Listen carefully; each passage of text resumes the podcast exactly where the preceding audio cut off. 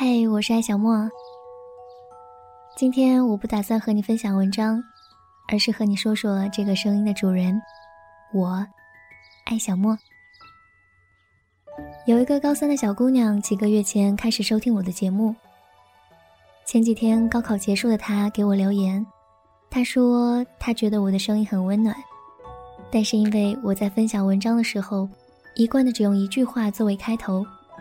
甚至只是报上文章题目和作者，像缺少了餐前的祷告或者闲聊，就直接开始的大快朵颐，让人觉得缺乏亲近感。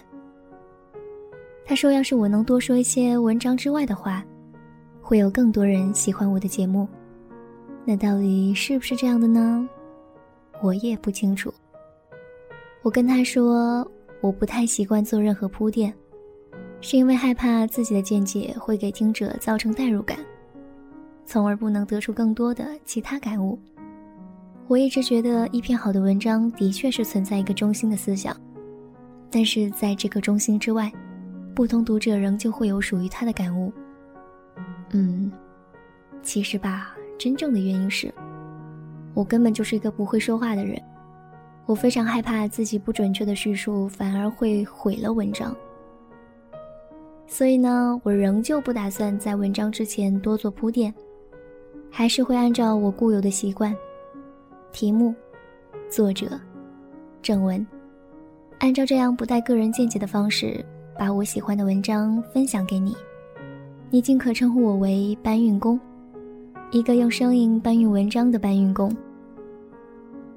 不过，我也会尝试开始每个月单独做一期和我自己有关的碎碎念。是的，我管这叫碎碎念，因为我是一个叙事没有逻辑、纯粹靠情感串联的人，想到什么就说什么。嗯，如果你想更多的了解声音之后平凡的我，那就姑且一听吧。今天我想和你说的是我从一个三十块钱的话筒和十五块钱的声卡开始的录音之路。我不敢称之为播音之路。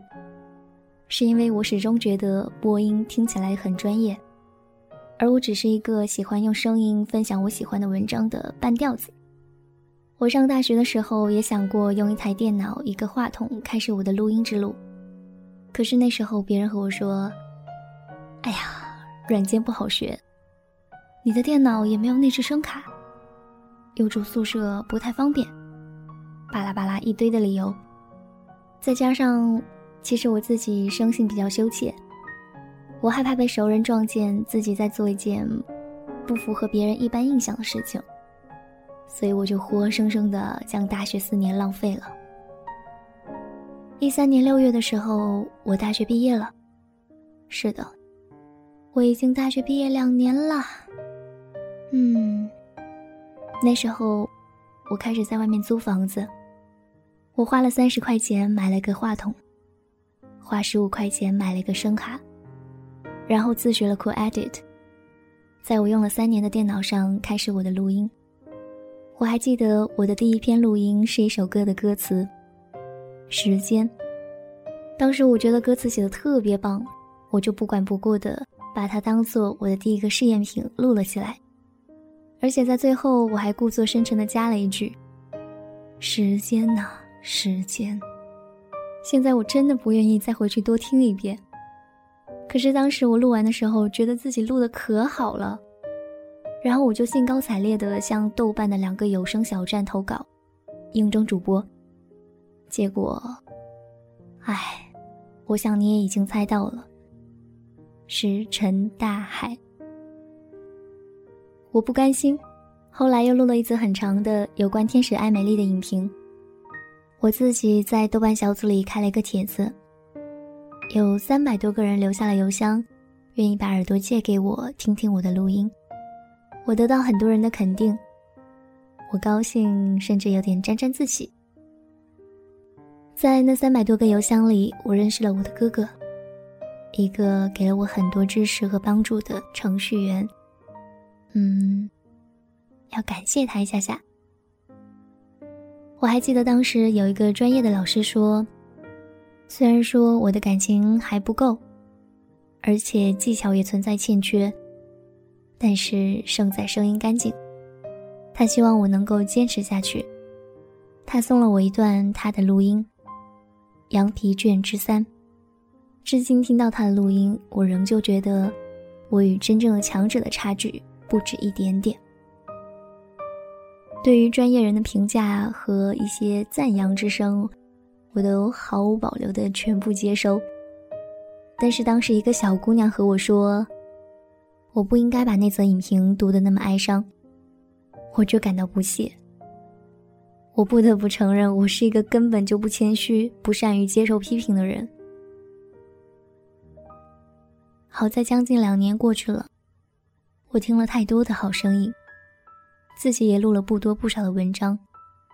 回过头去听当时的那则影评，我必须承认。那的确有太多需要改进的地方。我真应该感谢两年前就给我提出意见的小姑娘，虽然说她肯定听不到。同样，这份感谢也送给希望我多说话的高三小姑娘。虽然我还是不愿意在文章前做些推荐，但是我愿意做些其他的，让你们认识我的尝试。话说回来，我不仅不善于接受批评，还爱批评别人。曾经有一篇我很喜欢的文章，我录了，我自己很满意。后来听到另一个主播也录了这篇文章，我当时就怒了，把好好的一篇文章折腾的面目全非。我就毫不客气的对他劈头盖脸一顿批评，然后对方也怒了，不接受。现在想想还是觉得挺有意思的。神奇的是，前几天通过中间人的牵引。我和他互加了微信，没准以后还会有一些交集。我只能说，真是不打不相识。现在我已经不再轻易批评别人，一方面我已经开始认识到，其实我是个小菜鸟；另一方面，我也知道，总有不知天高地厚的人会去批评的。其实我还是挺坏的。不过你可别说，我一旦喜欢一个声音，就会毫无保留的喜欢。比如说心理 FM 的沙朵和缄默，比如说喜马拉雅的莱西，他们对声音和情感的把握，他们对音乐的精挑细选，还有后期的严谨，真的让我觉得很佩服。想想，其实我应该算是一个爱憎分明的人，喜欢就是喜欢，不喜欢的怎么也勉强不了。哎呀，这句话好像村上春树人生马拉松的一句。不喜欢的怎么也长久不了。啊，我好像跑题了。以前我对于那句“贵在坚持”没有多大的感想，但是现在我坚持录音两年下来，我终于感受到了坚持和学习的力量。别人和我说录音太单一，那我改。虽然说成效不大。前段时间有个主播和我说要注意后期把口水音剪辑掉，我才意识到还有口水音这个问题。还有人和我说背景音乐的过渡要自然，我也在一点点的改正。有没有发现我的确比以前好一点点了呢？嗯哼，我开始意识到喜欢一件事情不仅要坚持做，还要多听别人的意见。不管是专业的还是非专业的，因为他们是听者，是你声音的受众，所以他们的意见你都要注意听取。不过有一点，我始终没办法向听众妥协，那就是文章的选取。我选择的很多文章，并不是能够治愈心灵的鸡汤。虽然有时我也会选择一些轻松诙谐、有意思的新生代作家的短片。但是多数时候，我更喜欢保守的选择老作家的短篇。他们之所以能够成为常青的老作家，我想是有一定原因的。在产生共鸣和深刻之外，还有措辞的严谨。嗯，我是这么认为的。当然，肯定还有其他原因啦。有时候听众给我留言，希望我多读一些爱情的、励志的文章。但是我觉得某一个时期对于情感的容量是有限度的，如果说让我经常读那些文章，我想迟早有一天我的情感会枯竭的，或者变成另外一个反面，每天只想着谈情说爱。所以我只能对有些听众的留言假装看不见。我特别任性，我只会根据自己的心情和境况来选取文章。我在自己难过的时候选择了你认识我的时候，把自己都读哭了。哎呀，那时候心情真的特别差。我在自己迷茫的时候选择了去想想风吧。还有更早之前的李海鹏的《台风》，为什么特别喜欢这两篇呢？因为他们都有“风”字，因为我觉得风是自由的，它可以自由的去追求自己想要的。还有我在自己缺乏勇气的时候选择了绘本，《勇气》。是的，我总是在自己有所感悟的时候去选择对应的文章。而不是为了迎合你的口味，我是自私的。但是我想，总有些时候，你们也会碰到开心、失落。当你听到我的某篇文章，因而产生共鸣，这是我最开心的时候，因为那一刻我们的心境是相同的。所以我一直很感激那些在听了我的文章之后给我留言，告诉我此刻心情的听众。我不是一个知心的大姐姐，也不是一个成功的人，所以有时候别人问我这个该怎么办，那个该怎么办的时候，真的不知道该如何解答。其实我现在对自己未来的规划也感到迷茫。不过在这种迷茫之中，我坚持做自己喜欢的事情，让我觉得安心。有一段时间，我的微博签名是“不求深刻，只求简单”。其实是因为我根本就深刻不起来。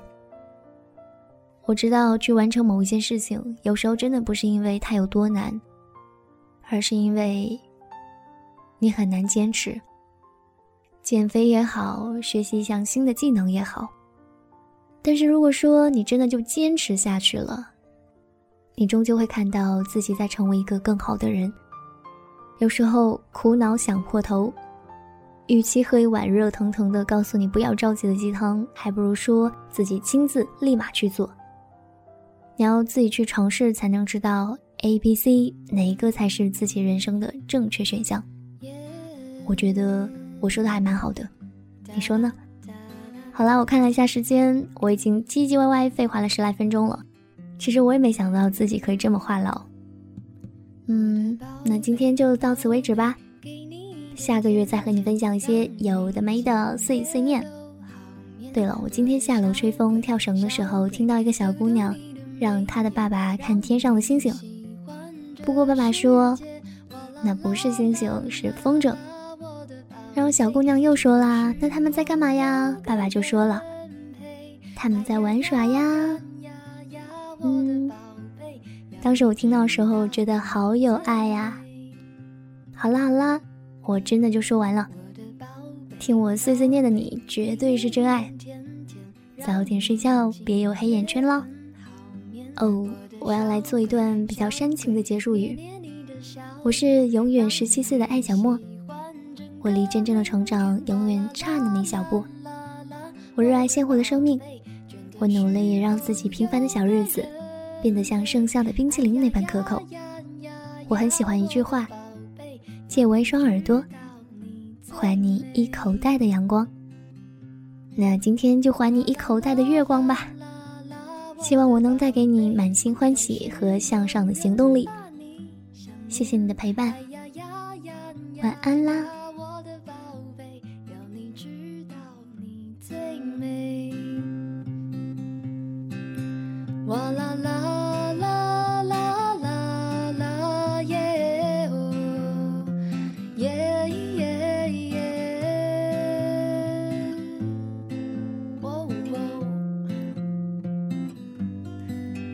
哇啦啦啦啦啦，我的宝贝，倦的时候有个